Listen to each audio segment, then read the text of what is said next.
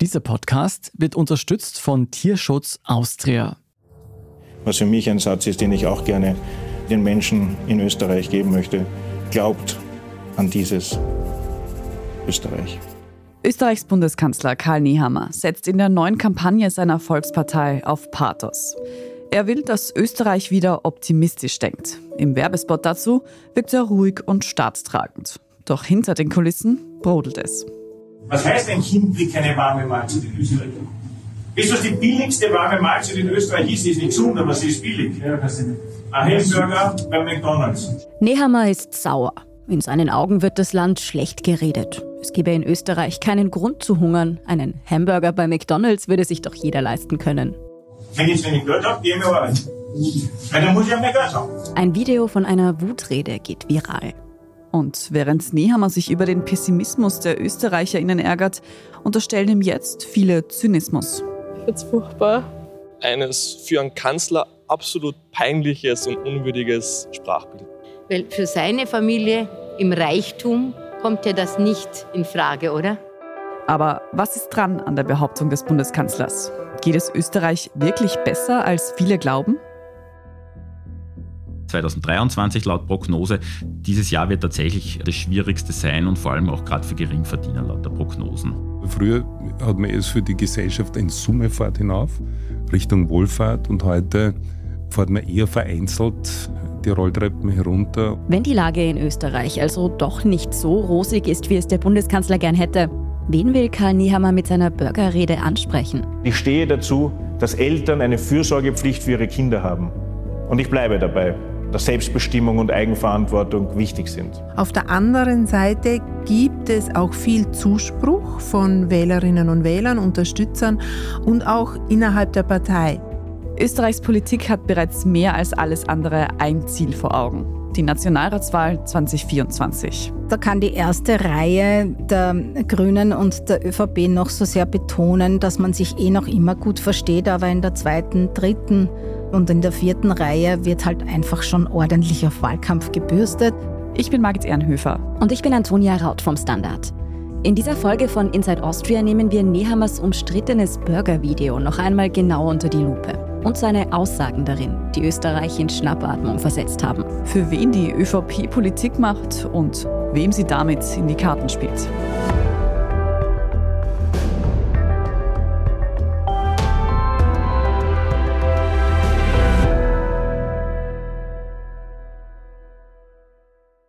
Ein heller Raum voller Stehtische, gemütliches Ambiente, Weinregale, wohin man sieht.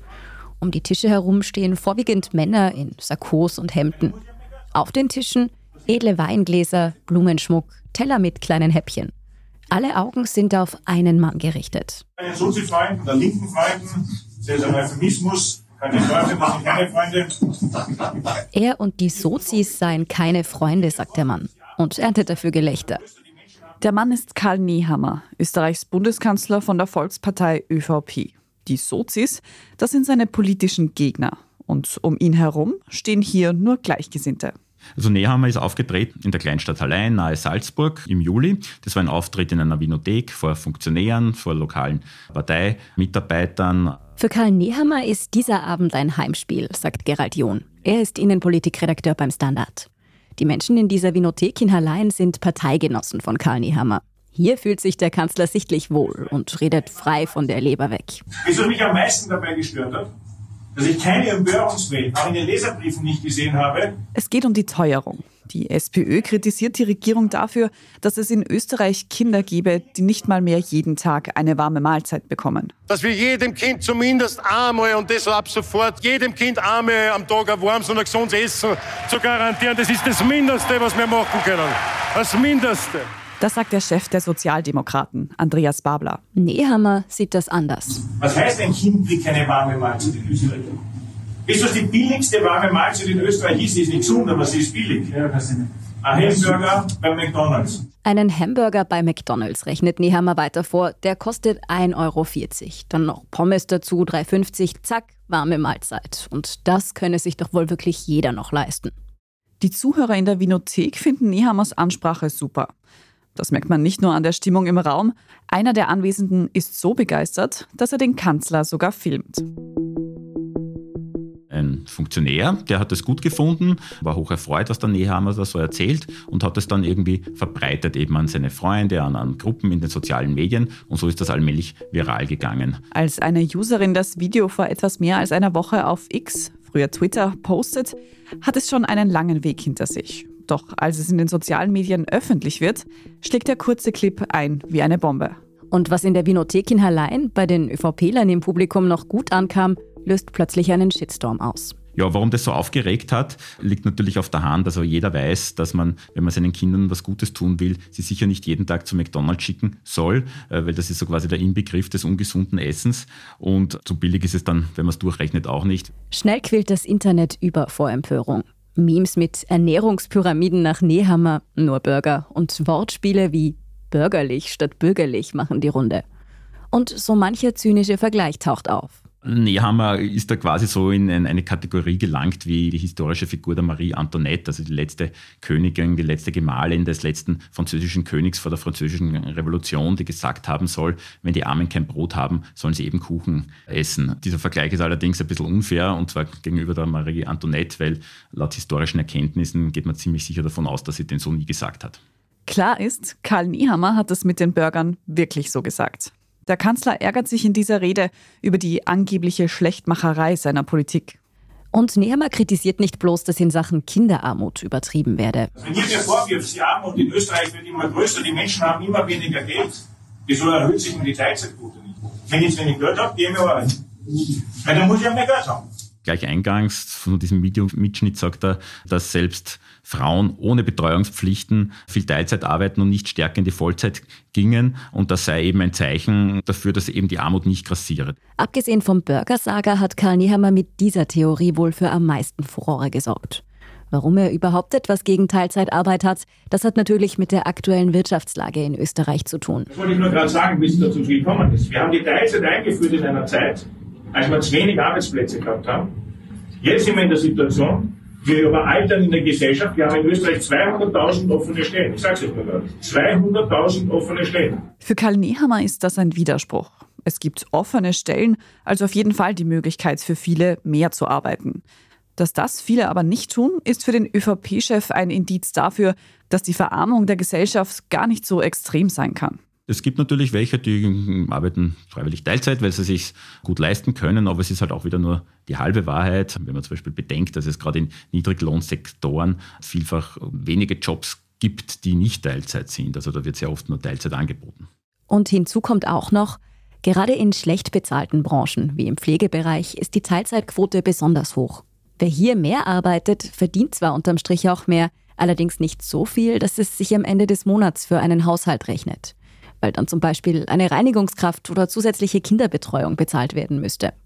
Gleichzeitig arbeiten Personen im Energiesektor, einem der bestbezahlten Bereiche, größtenteils Vollzeit, weil hier der Unterschied zwischen Teilzeit und Vollzeit eben auch ein wirklich dickes Gehaltsplus ausmacht. Dann stellt Nehammer noch eine andere Behauptung auf. Die Teuerung treffe Österreich überhaupt nicht so schlimm, wie immer getan wird. Wir leben in einem der besten Länder Europas. Wir stehen nach Luxemburg in der Frage, wie es den Menschen geht. Wir haben die Kaufkraft erhalten, sogar inflationsbereinigt um 0,9 Prozent im Plus, versus andere Länder im Minus. Ich kann das hundertmal erzählen. Es ist jedem wurscht, wer ja, weniger Geld. Okay.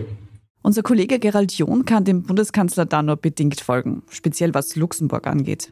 Also ich habe jetzt diese Zahl von Luxemburg nicht gefunden. Also ich weiß nicht, auf welcher Zahl er da jetzt Bezug nimmt. Dieses Ranking habe ich so nicht gefunden. Aber ja, Österreich steht jetzt nicht so schlecht da. Es kommt auch immer darauf an, woran man es bemisst. Also es gibt eine Untersuchung von der Ein wie die realen Einkommen sich entwickelt haben und da liegt Österreich immer noch im Plus, grosso modo. Womit der Kanzler recht hat, wenn wir uns die verfügbaren Einkommen anschauen, inflationsbereinigt, dann liegen die jetzt tatsächlich über dem Wert von 2019. Ausnahme ist heuer 2023 laut Prognose.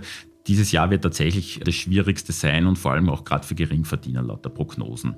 Das heißt, die Menschen haben schon auch recht, wenn sie das Gefühl haben, dass es gerade enger wird. Auch wenn es diesen Abwärtstrend erst seit kurzem gibt.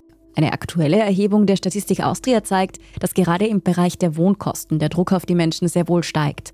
Besonders ernst ist es natürlich für die Leute, die ohnehin schon wenig verdienen und kaum Reserven haben. Aber auch da gibt es Hinweise darauf, dass sich das durchaus stabilisiert. Heißt das unterm Strich, dass der Kanzler eigentlich recht hat? Ist Österreich gar nicht so arm, wie viele tun? Nehammer suggeriert in diesem Video jedenfalls, dass Armut in Österreich gar keine so große Rolle spielt. Die Zahlen sagen allerdings etwas anderes. Es gibt in Österreich sehr wohl viele Menschen, bei denen das Geld vorne und hinten nicht reicht. Das wären jetzt in Österreich 201.000 Menschen oder 2,3 Prozent der Bevölkerung, der Haushalte. Mehr als 200.000 Menschen in Österreich leben in Armut. Das entspricht der Bevölkerung von Linz, Österreichs drittgrößter Stadt. Und rund 36.000 der Betroffenen sind Kinder. Zu definieren, wer als arm gilt, das ist allerdings gar nicht so einfach. Die größte Rolle spielt dabei die sogenannte materielle und soziale Deprivation. Gibt es 13 Indikatoren? Können sich die Menschen zum Beispiel, ja, fängt an, einen jährlichen Urlaub leisten? Können sie ihre Wohnung warm halten? Haben sie das Geld, um abgetragene Kleidung auszuwechseln? Haben sie genug Geld, um sich jeden zweiten Tag eine vollwertige Mahlzeit leisten zu können? Und wenn man bei sieben von diesen 13 Kriterien sagt, man kann sich das nicht leisten, dann gilt man als materiell und sozial depriviert. Und das ist ein Indikator für jetzt wirklich manifeste Armut, würde ich sagen. Die Statistik mit den 200.000 Armutsbetroffenen in Österreich stammt aus dem Jahr 2022. Eine aktuellere Erhebung geht sogar von dreimal so vielen Menschen aus, die in Armut leben. Auch wenn da etwas andere Kriterien galten und die Zahlen nicht direkt vergleichbar sind. Innerhalb der EU wird Armut außerdem noch mit Hilfe einer Quote gemessen. Dabei geht es um das mittlere Einkommen. Wer weniger als 60 Prozent des Medianeinkommens zur Verfügung hat, gilt als armutsgefährdet. In Österreich bedeutet das konkret, wer weniger als 1392 Euro monatlich zur Verfügung hat, gilt als armutsgefährdet. In Deutschland liegt diese Schwelle etwas niedriger bei rund 1200 Euro im Monat. Und zu wenig Geld zu haben, das wirkt sich nicht nur darauf aus, ob man sich einen Burger bei McDonald's oder überhaupt eine warme Mahlzeit leisten kann. Wenn ich in dieser Situation stehe, habe ich sofort alle Dimensionen des Lebens sozusagen beeinträchtigt. Und das macht so brutal für die von Armut betroffenen Menschen. Sie hören hier Erich Fenninger. Er ist Geschäftsführer der Volkshilfe. Das ist eine österreichische Hilfsorganisation. Die unterstützt vor allem Einrichtungen und Projekte im Sozialbereich. Der Verein gilt als SPÖ-nah. Aber unabhängig von der politischen Orientierung gehört die Unterstützung von armutsbetroffenen Menschen zur täglichen Arbeit der Volkshilfe. Und von daher weiß Erich Fenninger, was Armut in der Realität bedeutet. Wenig Geld, nicht heizen können, nicht ausreichend heizen können, Wohnung ständig volatil oder das Problem, dass man die finanzieren kann, nicht ausreichende Bekleidung, zu wenig äh, zu essen und da reden wir noch nicht von Teilhabe, die so wichtig wäre. Mit Teilhabe meint Erich Fenninger eigentlich alles, was Spaß macht und was man halt in Gesellschaft tut. Mit Freunden ins Kino gehen, einen Tanzkurs besuchen, sich die Mitgliedschaft im Fitnessstudio leisten können. Das ist gerade für Kinder sehr schwierig, wenn diese Teilhabe nicht möglich ist, weil kein Geld da ist. Auch schulische Leistungen werden durch Armut beeinflusst. Und da geht es jetzt nicht darum, ob man seine Kinder auf eine teure Privatschule schicken kann oder nicht. Sie merken auch in der Schule extrem früh, dass sie nicht genügen. Sie schreiben äh, die schlechteren Noten. Sie wissen nicht, dass vielleicht die anderen Kinder von zu Hause besser gefördert werden können, weil die eine höhere formale Bildung haben oder Nachhilfe auch finanziert bekommen. Also sie zweifeln sehr früh an sich selbst, die Kinder, die arm sind. Und was so, so dramatisch ist in der Forschung, das was schon neu ist, ist, dass sie lernen, mit und in der Armut zu leben. Sie arrangieren sich. Erich Fenninger sagt, Wer arm aufwächst, der traut sich erst gar nicht zu träumen, weil jeder Wunsch den Eltern nur Druck machen würde und Kinder lernen, sich und ihren Familien diese Enttäuschungen zu ersparen. Wenn man sich selbst an die eigenen Kinder zurückerinnert oder andere Kinder jetzt beobachtet, dann ist es ja schön, wenn Kinder Wünsche haben für sich, für die Familie und auch Interessen entwickeln und sich selbst erproben und draufkommen, das ist nicht das Richtige, aber das neu versuchen äh, zu begründen. Und die Kinder können das nicht. Die, die formulieren keine Interessen und das ist dramatisch.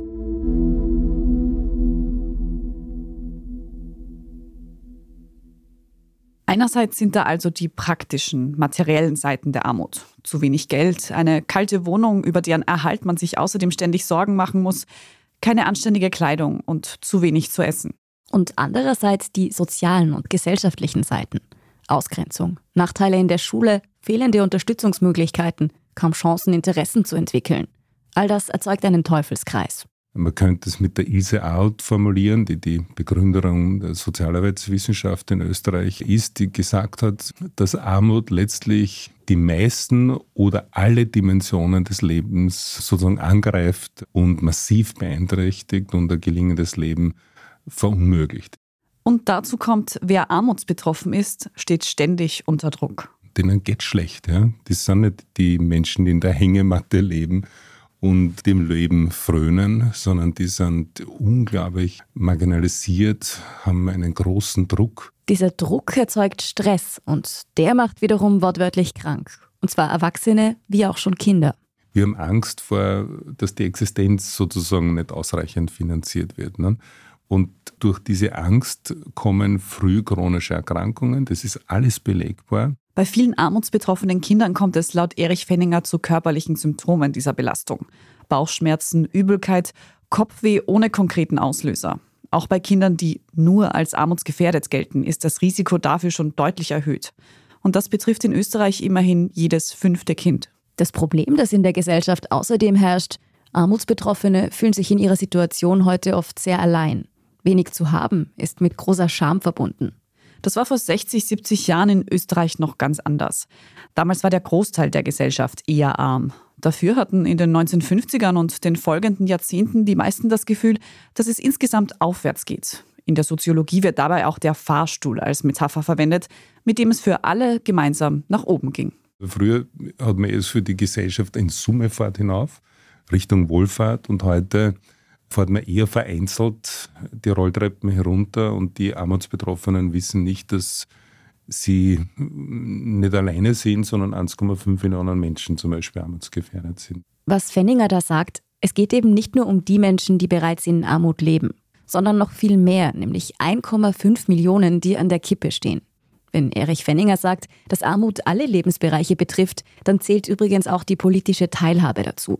Arme Menschen haben tendenziell weniger Mitsprachemöglichkeit. Also die Menschen, die superreich sind, wir erleben das über Chats oder andere Dinge, die dann geleakt werden, haben eine massive Möglichkeit, den Entscheidern in Österreich, Europa, auf der Welt äh, ihre Anliegen näher zu bringen. Durch ihre Vernetzung, durch ihr hohes äh, Kapital sind sie in der Lage, ihre Interessen sozusagen verzickfachen, ihr Einzelinteresse und diejenigen, die wenig Einkommen haben, die haben das Netzwerk nicht. Die haben nicht die Möglichkeit, einfach sich äh, im Vorzimmer der Politik zu treffen und ihre Interessen einzubringen. Und wenn sich ein Bundeskanzler, der ja die gesamte Bevölkerung vertreten sollte, dann hinstellt und vor Parteifreunden und Funktionären über arme Menschen spottet, dann ist das schon ein Schlag ins Gesicht für sehr viele Österreicherinnen und Österreicher. Trotzdem, Karl Nehammer betont immer wieder, dass er und die aktuelle Regierung die Bevölkerung nicht im Stich lassen. Dass sie speziell die unterstützen, die angesichts der Teuerung um ihre Existenz fürchten. Also hier gebe ich dem Bundeskanzler recht. Tatsächlich hat die Regierung zunächst auch in der Corona-Zeit, aber dann auch im, was Inflation, Teuerung betrifft, wirklich Maßnahmen gesetzt. Volkshilfedirektor Erich Fenninger sagt, es stimmt. Es gab viele Maßnahmen, die Menschen in Not in Österreich in den Krisenzeiten unter die Arme gegriffen haben. Einmalzahlungen, doppeltes Kindergeld, Schulstartaktionen. Die ÖVP betont gern, sie unterstütze gerade Familien so, wie es zuvor noch keine Regierung getan habe. Unser Kollege Gerald John sagt, so viel wie keine andere ist vielleicht etwas übertrieben, aber es wurde doch einiges für Familien getan. Also ganz kann man das jetzt nicht so abstreiten. Man muss jetzt sehen, dass die Familienbeihilfe äh, unter dieser Regierung angepasst wird, Leistungen, die es vorher nicht gegeben hat. Solche Soforthilfen sind wichtig, um Menschen in akuten Notlagen zu helfen. Was sie aber nicht tun, sie verändern nichts an den herrschenden Strukturen. Die Menschen empfinden das schon auch als nicht sozial gerecht, das muss man sagen. Und nicht umsonst gibt es ja jetzt eine große Debatte über Erbschaftssteuer und Vermögensteuern. Das ist Katrin Steiner-Hämmerle. Sie ist Politikwissenschaftlerin und Professorin an der Fachhochschule in Villach in Kärnten. Solche fundamentalen Umverteilungsansätze lehnt die ÖVP allerdings ab. Die Frage ist, welchen Begriff Sie haben von Gerechtigkeit. Die ÖVP hängt den Begriff der Leistungsgerechtigkeit an. Das bedeutet, so wie es Karl Nehammer gesagt hat, die, die mehr leisten, mehr arbeiten. Sebastian Kurz hat die Familien genannt, wo in der Früh aufgestanden wird. Ja, die sollen auch mehr haben, auch mehr verdienen, auch mehr natürlich Wohlstand erwerben können. Das zeigt sich dann auch an den Projekten zur Umverteilung, die die ÖVP umsetzt. Etwa das Prestigeprojekt der ÖVP, das noch unter Kurz gemeinsam mit der FPÖ eingeführt wurde. Und der Familienbonus, das ist ein Absetzbetrag für Familien, der kommt tendenziell halt eher der Mittelschicht aufwärts zugute. Und was der Familienbonus und die aktuellen Maßnahmen gemeinsam haben, auch wenn die unteren Einkommen prozentuell stärker entlastet werden. In absoluten Zahlen landet mehr in den oberen Einkommen. Das passt wiederum zu dem, was wir laut der Politologin Katrin Steiner-Hemmele über die Wählerinnen und Wähler der ÖVP wissen. Da ist die Datenlage tatsächlich recht dünn, wenn es um die Frage des Einkommens geht. Aber über den Wohnort lassen sich Rückschlüsse ziehen. Und bei der letzten Nationalratswahl hat man es recht gut gesehen, eigentlich in Wien, wenn man es jetzt nach Bezirken hernimmt. Im ersten Bezirk, also sicher jener Bezirk, wo am ehesten wohlhabendere Menschen wohnen, hat die ÖVP auch die Wahl gewonnen im roten Wien, muss man sagen, mit 36,6 Prozent. Und auch in Döbling und Hitzing lagen sie voran. Sie haben mich mit ihren großen Kinderaugen angeschaut und richtig begeistert mit mir gespielt. Aber mit der Zeit immer weniger, später gar nicht mehr. Einsam im kleinen Käfig und dann einfach weggegeben. Gibt's nicht jemanden, der nach vielen Jahren genauso auf mich schaut wie am ersten Tag? Sie hörten Christine Reiler als Ratte Ronja. Wir geben Tieren eine Stimme. Tierschutz Austria. Mehr auf tierschutz-austria.at. Standard-Podcasts gibt's ja wirklich schon zu jedem Thema. Also fast jedem. True Crime. Thema des Tages. Lohnt sich das? Inside Austria. Serienreif. Besser leben. Rätsel der Wissenschaft. Edition Zukunft. Und, und, und. Aber nicht jeder hat die Zeit, das alles zu hören. Und manchmal möchte man sich einfach nur ein paar Minuten beschallen lassen. Ich bin Scholt Wilhelm. Und ich bin Margit Ehrenhöfer. Ab sofort bringen wir auch Highlights unserer Podcasts. Für zwischendurch, wenn mal weniger Zeit ist. Diese kurzen Ausschnitte nennen wir Shorts. So wie eine kurze Hose. Oder eine kurze Geschichte. Okay. Und Shorts vom Standard finden Sie jetzt überall, wo es Podcasts gibt. Ist die ÖVP also die Partei der Reichen? Antonia und mir ist ja da die berühmte WhatsApp-Nachricht von Thomas Schmidt, dem Ex-ÖVP-Mann im Finanzministerium, eingefallen. Vergiss nicht, du hackelst im ÖVP-Kabinett. Du bist die Hure für die Reichen. Thomas Schmidt hat diese Nachricht an einen Mitarbeiter geschickt, der dem ÖVP-nahen Unternehmer Sigi Wolf in Steuerfragen weiterhelfen sollte. Und auch die politischen Kontakte von Immobilienmogul René Benko in die Volkspartei haben wir hier im Podcast ja schon ausführlich beleuchtet. Da liegt natürlich der Schluss nahe, dass die ÖVP vorwiegend Politik für die Wirtschaftsbosse und Großkonzerne in Österreich macht, oder?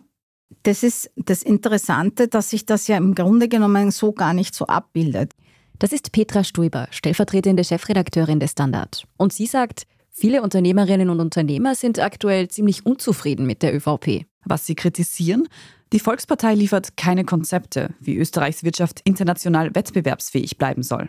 Also wer ein Unternehmen heutzutage hat, der steht ja sozusagen mitten im Feuer und muss sich überlegen, einerseits, wie kann ich noch meine Absatzmärkte finden, wie kann ich vielleicht im Export erfolgreich sein. Gleichzeitig geht es viel um Nachhaltigkeit, es geht um schonende Ressourcen, es geht darum, wie kann ich sozusagen meine Energiezufuhr, die ich brauche für mein Unternehmen, nachhaltig gestalten und möglichst ohne russisches Gas. Und da kommt vielen Unternehmerinnen und Unternehmern eigentlich zu wenig. Der Ruf der ÖVP als Partei der Großkonzerne geht auf eine Zeit lang vor Karl Nehammer zurück. Petra Strüber fällt da der ehemalige ÖVP-Kanzler Wolfgang Schüssel ein, der Anfang der 2000er Jahre gemeinsam mit der FPÖ regiert hat. Wolfgang Schüssel war ja und er ist ja auch ein ganz anderer Typ als Karl Nehammer. Also Schüssel wollte dieses Land wirklich verändern.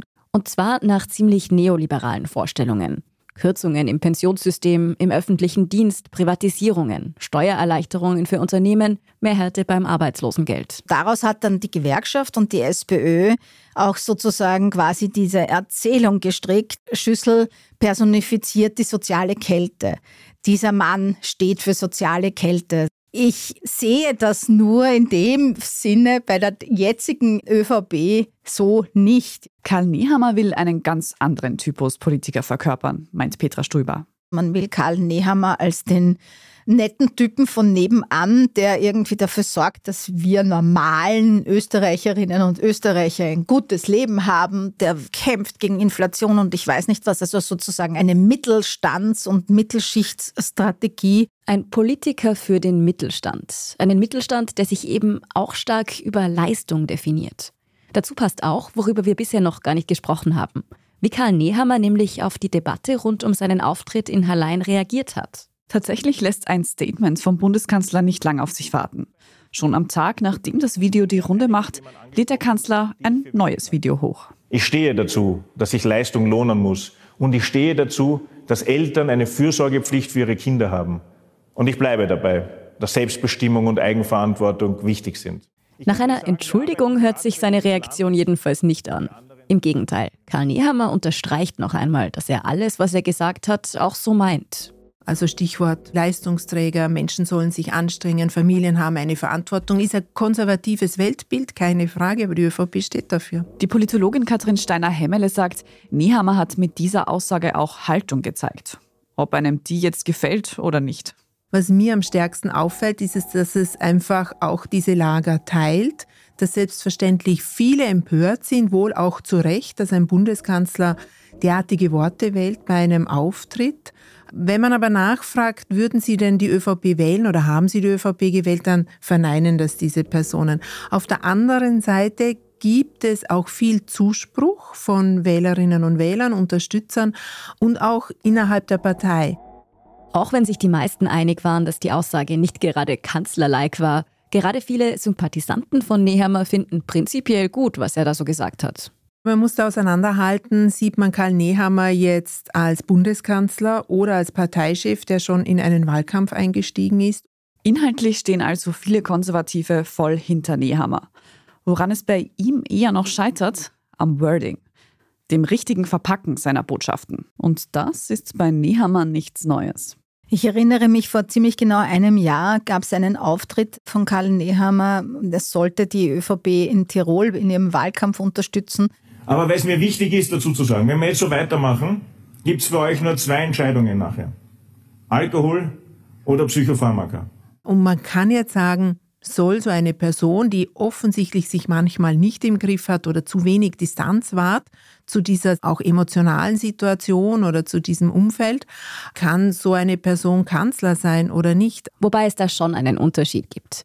Während die Aussage zu Alkohol und Psychopharmaka bei einer offiziellen Rede gefallen ist, war der Auftritt in der Vinothek hier eher im kleinen Rahmen. Die Erwartungshaltung natürlich vom Publikum in so einem intimen Rahmen, in einem Weinkeller, wo man ja weiß, man ist unter sich, das sind hauptsächlich Funktionäre, ist schon, dass man so ein bisschen deftige Worte wählt, auch vielleicht ein paar Wuchteln austeilt, vor allem auf Kosten jener, die ohnehin nicht zum Kernklientel der ÖVP zählen. Ob auch ein Kanzler so eine Wuchtel, wie wir in Österreich zu zugespitzten Aussagen auch sagen, in seiner Rolle als Parteichef schon mal bringen darf, das bleibt am Ende auch Geschmackssache.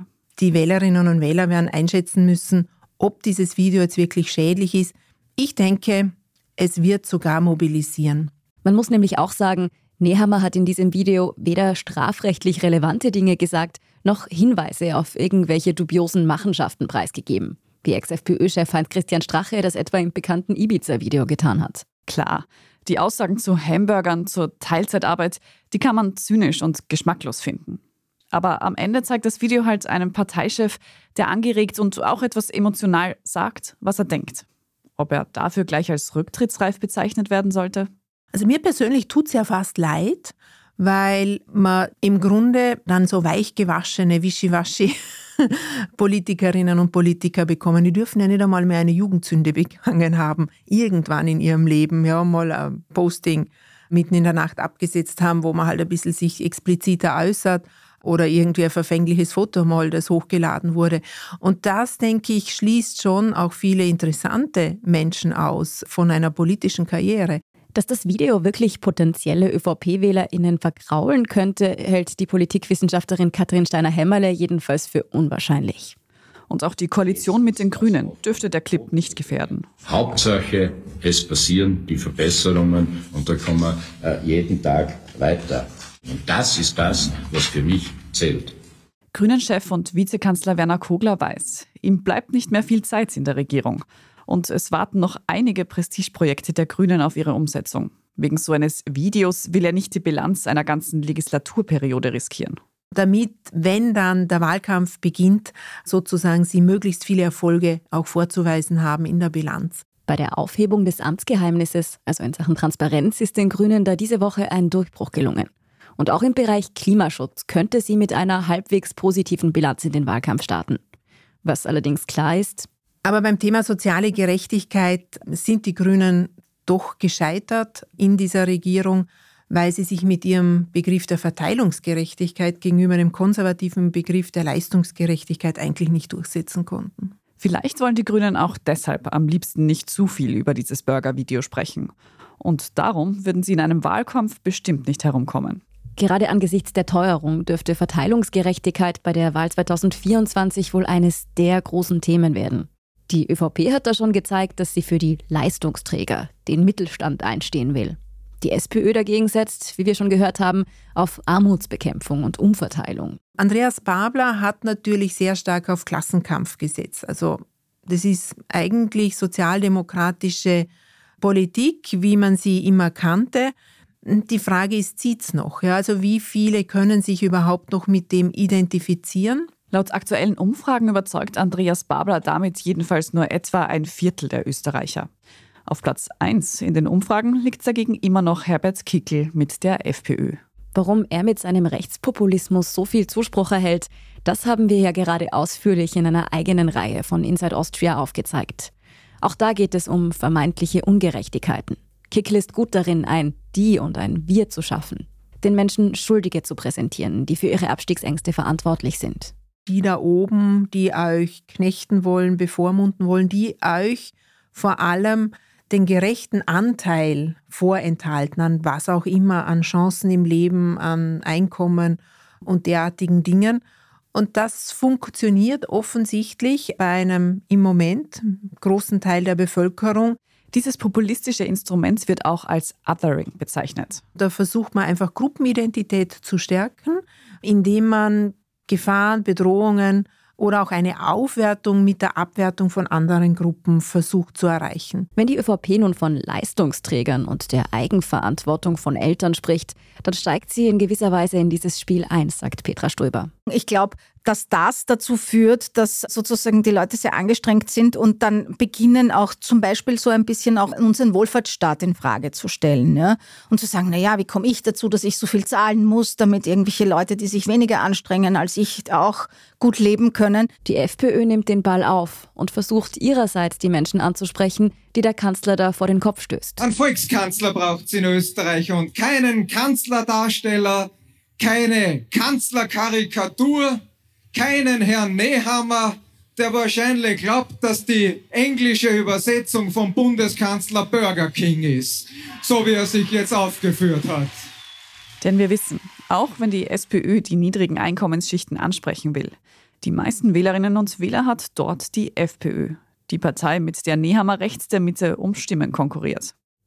Dieses Spiel mit den Ängsten, das gefährdet mitunter den sozialen Frieden. Und das ist nicht etwas, was im Kopf passiert, das ist etwas, was im Bauch passiert. Und das führt dann ja zu einer gewissen Form von Unbarmherzigkeit. Fakt ist, das Video von Karl Nehammer ist ein Vorgeschmack auf einen Wahlkampf, in dem Politiker die Österreicherinnen und Österreicher mitunter gegeneinander ausspielen wollen. Und dieser Wahlkampf, da glauben immer mehr Menschen, dass dieser früher beginnt als gedacht.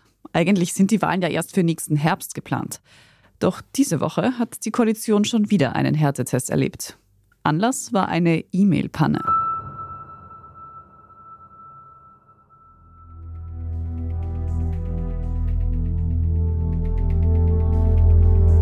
Es ist eine E-Mail, die am Freitag schon geleakt worden ist, weil nämlich irgendjemand im ÖVP-Club nicht auf den Verteiler geschaut hat, bevor er auf den Senden-Button gedrückt hat. Eine E-Mail ging versehentlich an den falschen Adressaten.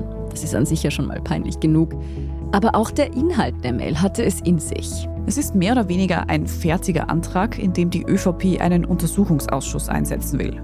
Der soll die Arbeit der anderen Parteien in den Regierungen der letzten Jahre unter die Lupe nehmen. Das Brisante daran, auch grüne Ministerinnen der aktuellen Regierung werden genannt. Da stand drinnen, man wolle sich dann in diesem parlamentarischen Untersuchungsausschuss ganz genau anschauen, ob speziell im Infrastrukturministerium von Leonore Gewessler Gelder für Kampagnen richtig verteilt wurden, ob da zu teuer Agenturdienste eingekauft wurden und so weiter und so fort.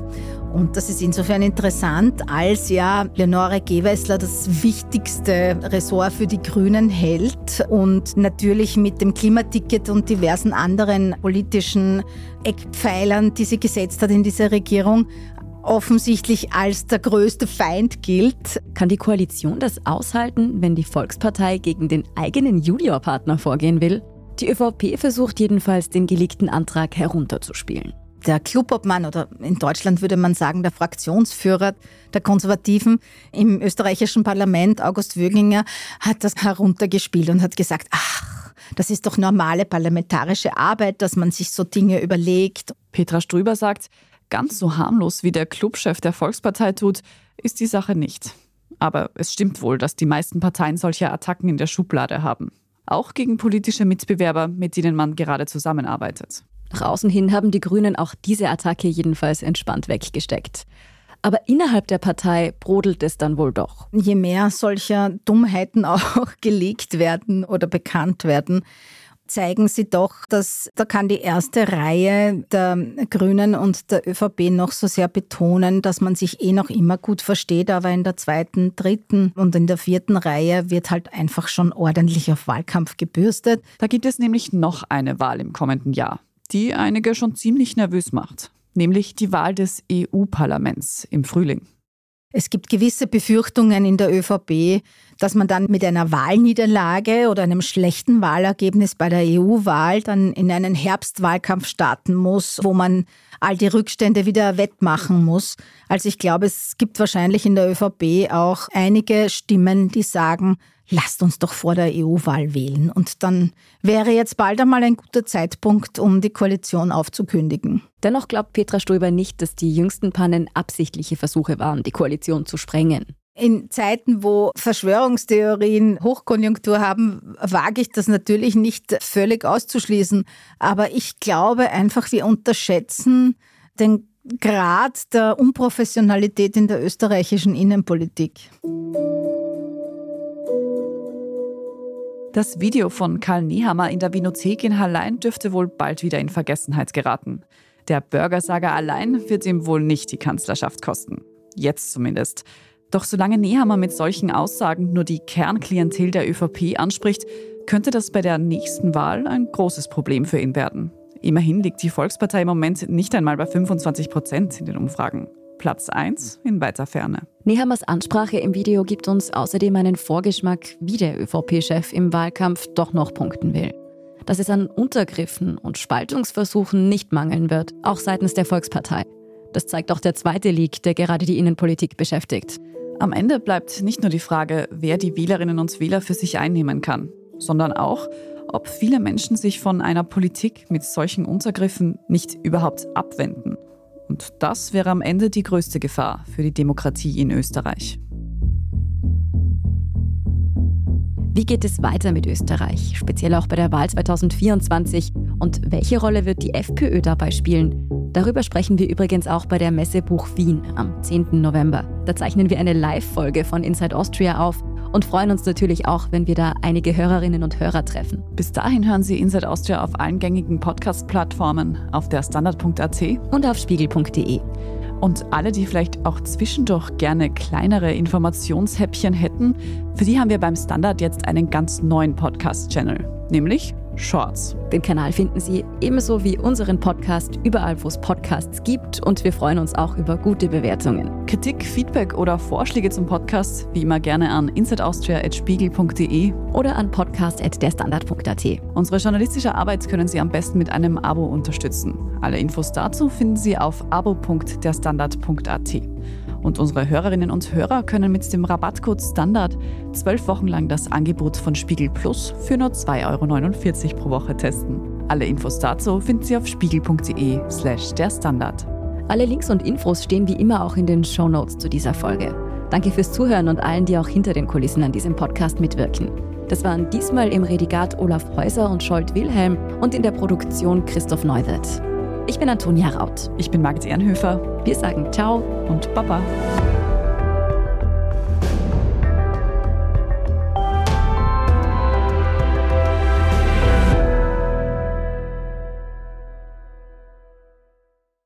Sie haben mich mit ihren großen Kinderaugen angeschaut und richtig begeistert mit mir gespielt. Aber mit der Zeit immer weniger, später gar nicht mehr. Einsam im kleinen Käfig und dann einfach weggegeben. Gibt's nicht jemanden, der nach vielen Jahren genauso auf mich schaut wie am ersten Tag? Sie hörten Christine Reiler als Ratte Ronja. Wir geben Tieren eine Stimme. Tierschutz Austria. Mehr auf tierschutz-austria.at. Ich bin die Franziska Ich bin der Martin. und wir wollen besser leben. Lohnt sich 10.000 Schritte zu gehen jeden Tag? Ist das Großraumbüro wirklich so schlecht wie sein Ruf? Spoiler, ja. Bringt's was, Intervall zu fassen? Wir fragen die, die es wirklich wissen und probieren es auch gleich selber aus. Bei Besser Leben, jeden Donnerstag eine neue Folge.